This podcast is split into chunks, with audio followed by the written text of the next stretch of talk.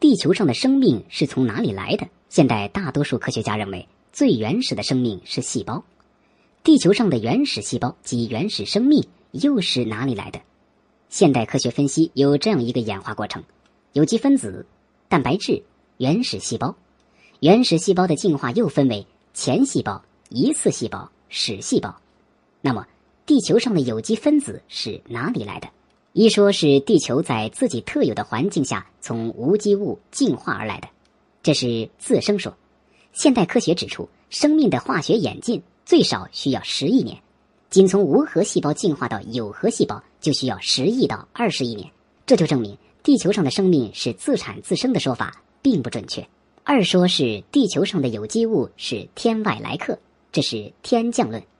支持天降论观点的证据是，他们在许多坠落地球上的陨石上发现有由孢子或细菌转化成的碳粒。本世纪六十年代初，美国学者乔治·克劳斯和巴特内吉在一九三八年坠落于澳大利亚塔斯尼亚的一块陨石上，发现一种奇怪的结构。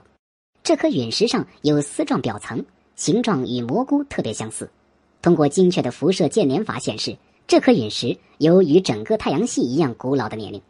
这显然说明，早在地球诞生之前，生命就存在。美国科学家发现，海底沉积物中有一种新氨基酸，这种氨基酸在某些陨石中却存在。研究人员是在对美宇航局1999年2月发射的星辰号飞船带回的彗星尘埃样品进行分析后，发现了氨基酸。氨基酸对生命来说至关重要，它是构成蛋白质分子的基本单位。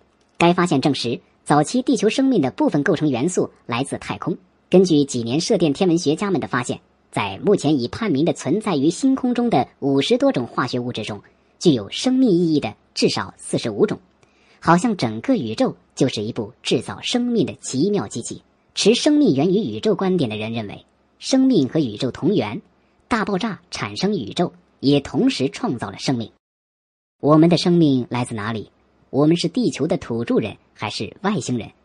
我们还不知道生命是如何开始的，问题仍在等待科学家的一一揭秘。